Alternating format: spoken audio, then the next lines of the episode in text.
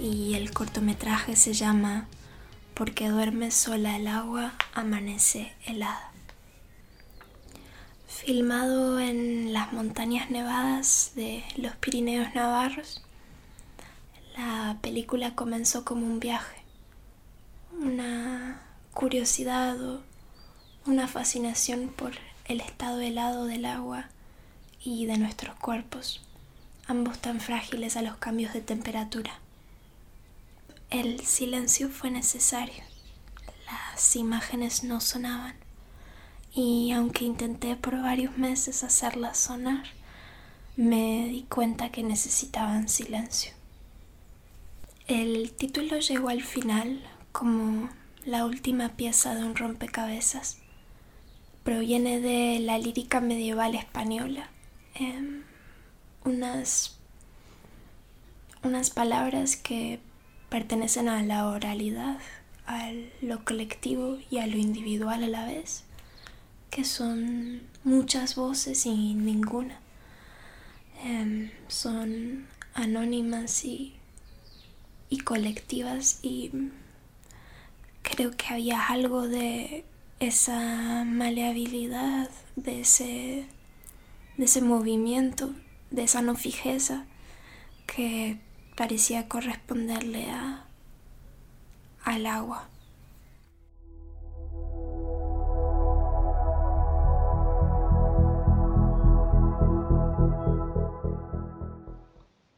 Hola, soy Benjamín Ellenberger, realizador de Reflejo Nocturno 4 esta película en realidad forma parte de una serie de film breves y parte de una idea bastante simple que era retratar diferentes espacios en la noche y cómo estos se modifican. Y en realidad también un poco la, idea central o el eje que atravesaba toda la serie era también tomar un poco esta idea que siempre hay relacionada la noche con lo oculto, lo oscuro y el día con lo luminoso y en el caso de esta película que se pasa en el festival, es como la parte dentro de la serie urbana, digamos. Y eh, desde un principio tenía claro que iba a trabajar solamente con el paisaje, los objetos y la luz como, como elementos principales. Fueron unos dos años y medio más o menos, que fue de fin del 2016 hasta fin del 2019 y en realidad también me lleva bastante tiempo porque como el planteo inicial que hice, el planteo formal para todas las películas, era trabajar eh, fotograma a fotograma, digamos, con esta técnica que viene de la animación de, la stop motion. Eh, y la película aparte está rodada en 16 milímetros blanco y negro. Y trabajé con una cámara Bolex que tiene una particularidad que por ahí no tienen otras cámaras de cine, salvo alguna de Super 8, que era la posibilidad de trabajar con bulbo que en realidad suelen tener las cámaras de foto, no, las cámaras de cine, y, lo que te permite es dejar el obturador abierto todo el tiempo que vos quieras eh, para exponer cada uno de los fotogramas, digamos. Entonces era bastante complejo de, filmar porque, porque por ahí, qué sé yo, un plano de un edificio me, podía llevar toda una noche porque trabajando fotograma a fotograma con, o sea, con largos tiempos de exposición, lo hacía todo bastante como engorroso, digamos. Eh, otra también de las dificultades que tenía era muchas veces que salía a filmar solo, digamos, con la cámara y el trípode, por lugares que eran bastante peligrosos o que no había nadie, que eran a la noche muy tarde. Entonces también era casi salir a una exploración nocturna y encontrar el lugar y, bueno, y tener la sensación de seguridad, que hubiera algún kiosco abierto cerca o que hubiera un policía, o bueno, eran muchos factores los que tenían que, tener en cuenta para poder rodar. Eh, otra de las cosas importantes que fue para el proceso de esta película era que yo, revelé todo el material que, forma parte de la serie y el hecho de, yo poder revelar, o sea que me había armado un pequeño laboratorio en mi casa, era como casi parte del proceso creativo en donde yo podía, después de cada noche de filmación, volver y si me daba el tiempo y, y la energía de poder revelar esa misma noche, ver qué había quedado eh, y quizás poder volver al mismo lugar o poder eh, refilmar algunas cosas ya viendo que, cuáles eran los resultados que iba teniendo. Entonces casi era como una especie de prueba y error en donde yo podía refilmar algunas cosas y, controlar mucho más el, proceso creativo. Eh, con respecto al sonido de la película, bueno, o la, utilización del silencio como un recurso, eh, en realidad tengo que admitir que en un principio la idea que esta parte de la serie tuviera un trabajo sonoro. Es más, registré muchos sonidos ambientes de, ciudad de noche, pero a medida que la película iba avanzando y que iba filmando y que iba pudiendo hacer las primeras pruebas entre, entre imagen y sonido, me iba alejando como un poco de esta idea de, trabajar con el, con el, sonido, sobre todo porque la imagen iba tomando como un carácter mucho más plástico a la hora de poder ensamblar las imágenes, el hecho de las superposiciones, de, trabajar fotograma a fotograma que le da un, movimiento, un parpadeo a la imagen que es muy artificial, digamos, que era lo que me interesaba. Eh, el sonido me, modificaba la imagen hacia, hacia, un espacio demasiado concreto, demasiado real. Eh, se me hacía muy difícil poder mantener algo que me interesaba, que era mantener como una especie de misterio en, la película, como de algo que no terminás de entender a dónde estabas, que, el sonido me lo volvía demasiado como concreto, a un espacio, digamos. Y, por más que también podía hacer el mismo trabajo eh, desde el sonido, con las superposiciones y, estos elementos, me parecía que era como demasiado redundante. Eh, que no le estaba aportando nada y que por ahí el silencio me daba como, que también era algo que me interesaba mucho de trabajar en esta serie, era como una intimidad en la, a la hora de, ver la película, ¿no? una intimidad con el espectador que me interesaba también por lo que estaba trabajando dentro de, la película, que me parece que el silencio le aportaba mucho más que, un sonido, ¿no? que, para mí eso le, le restaba mucho a, la, a la película.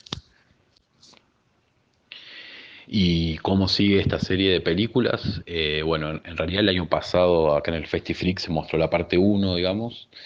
Eh, este año estoy mostrando la parte 4 y, en realidad la parte 2 ya está filmada, que no está terminada, y la parte 3 está a mitad filmar, digamos, porque quedó medio trunco por la pandemia, estaba filmando en espacios con muchas personas y en los lugares donde estaba filmando no volvieron a funcionar y estoy esperando a ver qué, qué va a pasar y la idea es que también haya una quinta parte, digamos. Pero bueno, un poco la idea es que la serie esté abierta y, no cerrarla y por ahí poder retomarla con el tiempo. Y, también la idea es que por más que la serie tiene un, eje que las atraviesa a todas, son películas que se pueden mostrar independientes entre sí y a la vez también se las pueden mostrar juntas y en diferentes órdenes, digamos. Eh, era un poco la, idea también desde el comienzo, digamos, que las películas puedan dialogar entre sí, que sea parte de la serie, pero que que cada una también se pueda mostrar por, separado. Bueno, espero que disfruten la proyección y gracias al festival.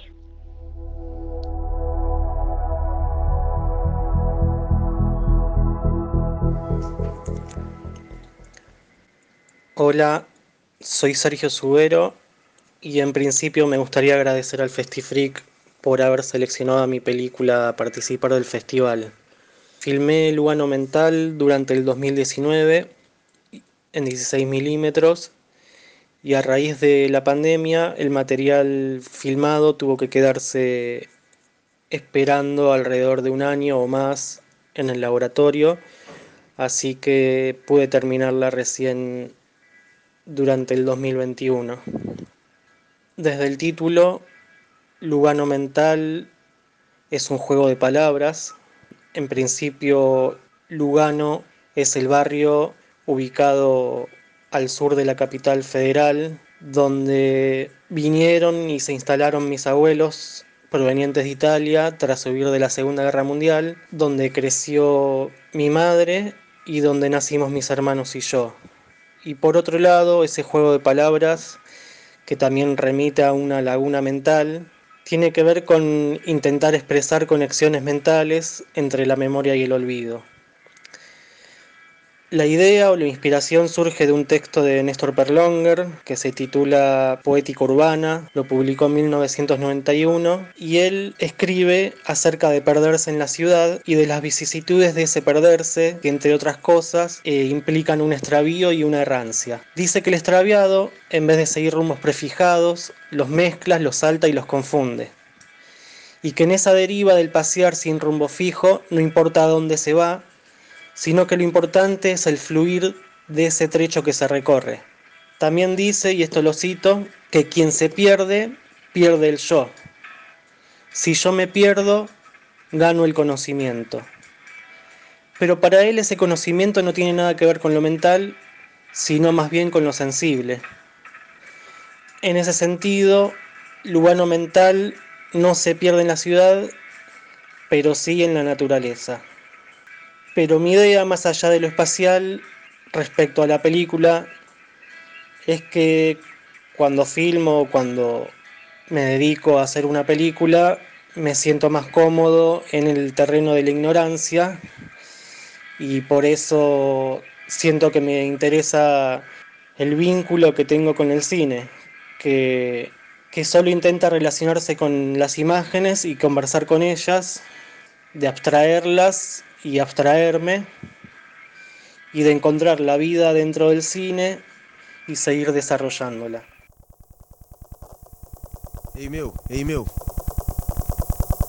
E se Jesus fosse preto?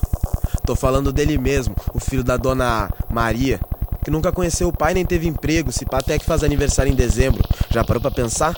Se ele fosse preto? Ou será que tu esqueceu que ele nasceu na periferia? Hola, mi nombre es Azucena Lozana y soy la directora del corto Feriado.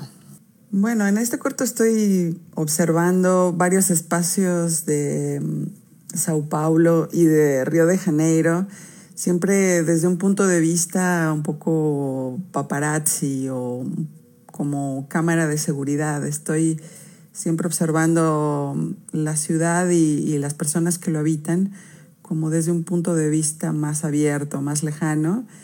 Y mm, está mm, filmado con película de 8 milímetros, que sería como el formato previo al Super 8, que es película de 16 milímetros que después se corta eh, después del revelado cuando se filma en una cámara de 8 milímetros, pero utilicé mm, una cámara de 16 milímetros, así que eh, esto resulta eh, en fotogramas entrecortados, que es lo que se puede ver ya después a la hora de escanearlo. El diseño sonoro también tiene que ver con todos estos ruidos eh, y estas interferencias urbanas. Son grabaciones de ondas electromagnéticas eh, ahí en el mismo lugar donde estaba filmando, en Sao Paulo y en Río de Janeiro. Y bueno, por supuesto está la voz de Bruno Negrao, que es el, el poeta autor de Si Jesús fuese negro. Bruno Negrao pertenece mm, a una generación de poetas de la periferia brasileña súper interesante, una movida que vengo siguiendo hace rato.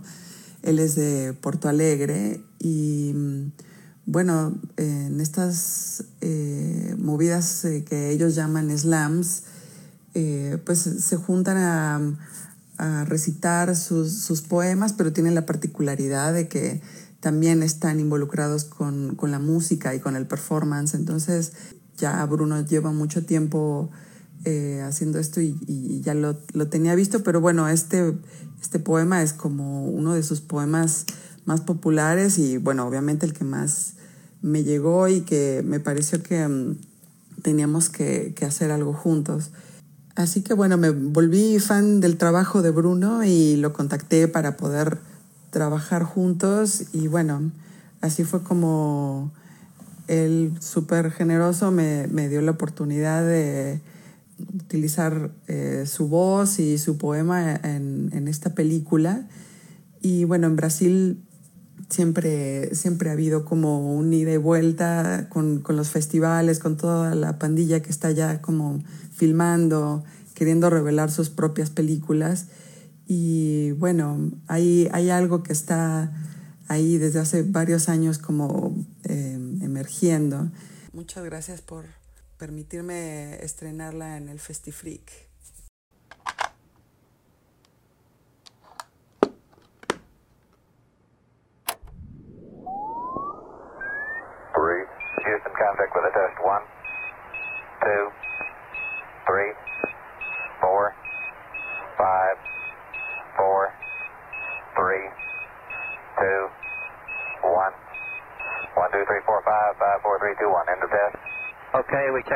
Systems and you were go on modulation, all four, and keying was a go.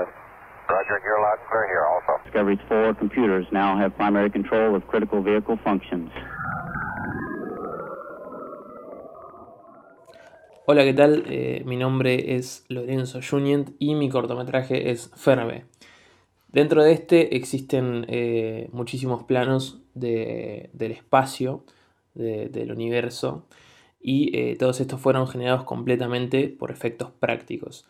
Eh, siento que con el cortometraje, bueno, al menos el, vínculo que, que yo genero es el mismo vínculo que tiene cualquiera con el espacio, ¿no? Que, que es esa curiosidad por lo desconocido y lo infinito. Digamos, es un, un espacio vasto, lleno de, de un montón de, de cosas que aún no conocemos y creo que, que mi cortometraje qui- quiere transmitir eso. Eh, mis referencias son, son miles de documentales que he visto a lo largo de mi vida y por supuesto, entre otras películas, 2001 y, bueno, es como un popurrí, digamos, de, de- de- todas estas referencias y algunas ideas que fui teniendo. Y, bueno, este es el resultado.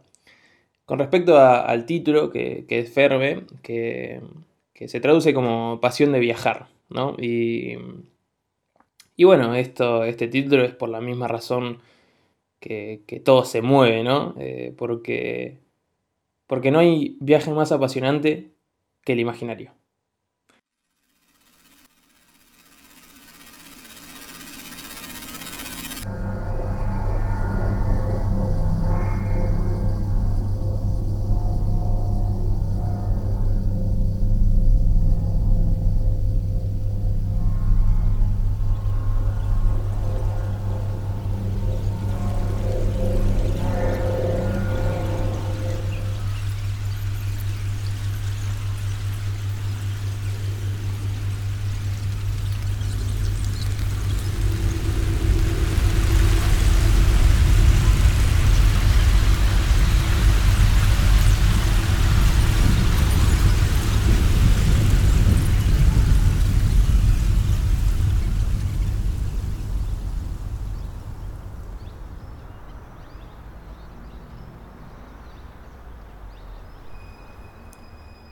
Hola, soy Pablo Weber, director de homenaje a la obra de Philip Henry Gass.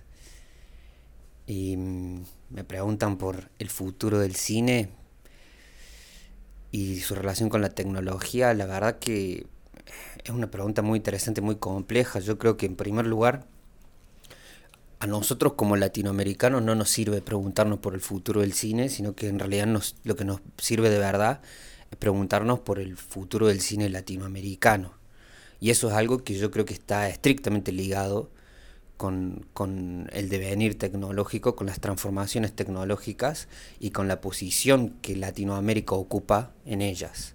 En ese sentido, sí creo que hay que pensar, como creía Rocha, una especificidad latinoamericana, que si bien Rocha la veía en el hambre, hoy yo no lo veo a ir, sino que lo veo un poco desplazado, pero sí creo que es lo, más importante.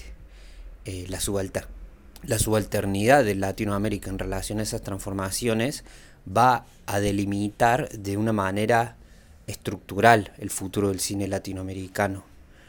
Eh, con solo pensar el impacto que va a tener en, en las nuevas formas de producir eh, videos audiovisuales, cualquier tipo de video, no solo cine, con la expansión del ancho de banda, por ejemplo, o la expansión de las capacidades de los discos duros.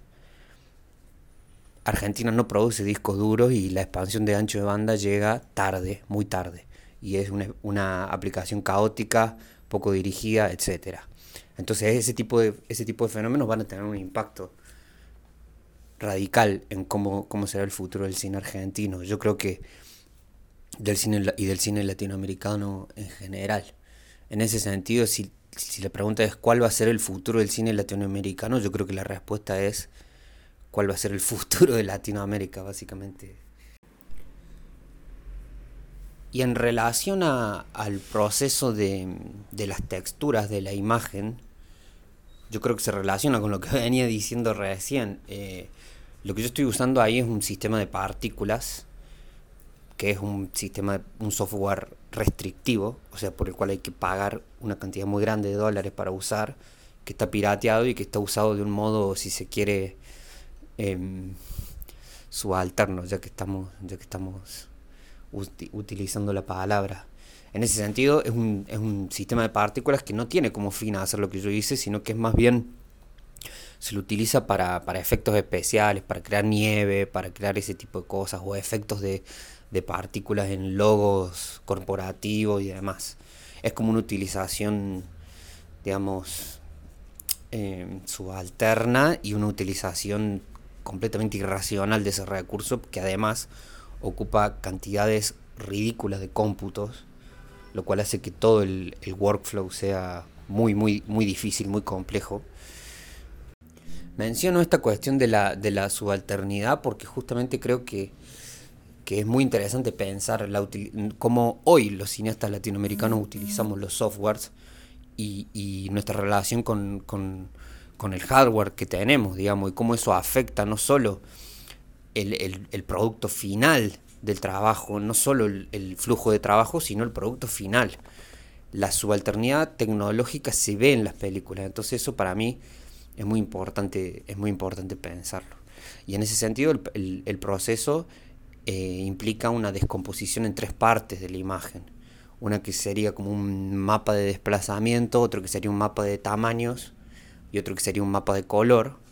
Y el software eh, interpreta cada mapa, construye el, el, espacio tridimensional, digamos un eje no solo X, Y, sino también con un eje en Z eh, que implica tridimensionalidad y las partículas se mueven en ese eje tridimensional. Y el mapa es justamente el archivo de imagen o el archivo de video que yo le, que yo le asigno. Por eso el mapa, por eso una imagen bidimensional puede ser el mapa de, una, de un mapa tridimensional, digamos. Puede ser como la base de un mapa tridimensional. Eh, como que ahí radica la, la gracia del proceso, si se quiere. Eh, yo creo que está un poco en el, en el corazón del, del proyecto, esta idea de usar software pirateado, de usar material robado, eh, de usar material para el cual claramente no tengo derechos, etcétera, etcétera. Era un poco una, una suerte de declaración de principios a través de las herramientas tecnológicas. Eh, volviendo a la primera pregunta, efectivamente, si uno piensa en la historia del cine, las transformaciones tecnológicas han sido eh, consustanciales a las transformaciones artísticas y estéticas. Así que, bueno, me, me, alegra que me hayan preguntado por eso y esperemos que se pueda crear un pensamiento un poco más sistemático en torno a estas cuestiones en nuestro país.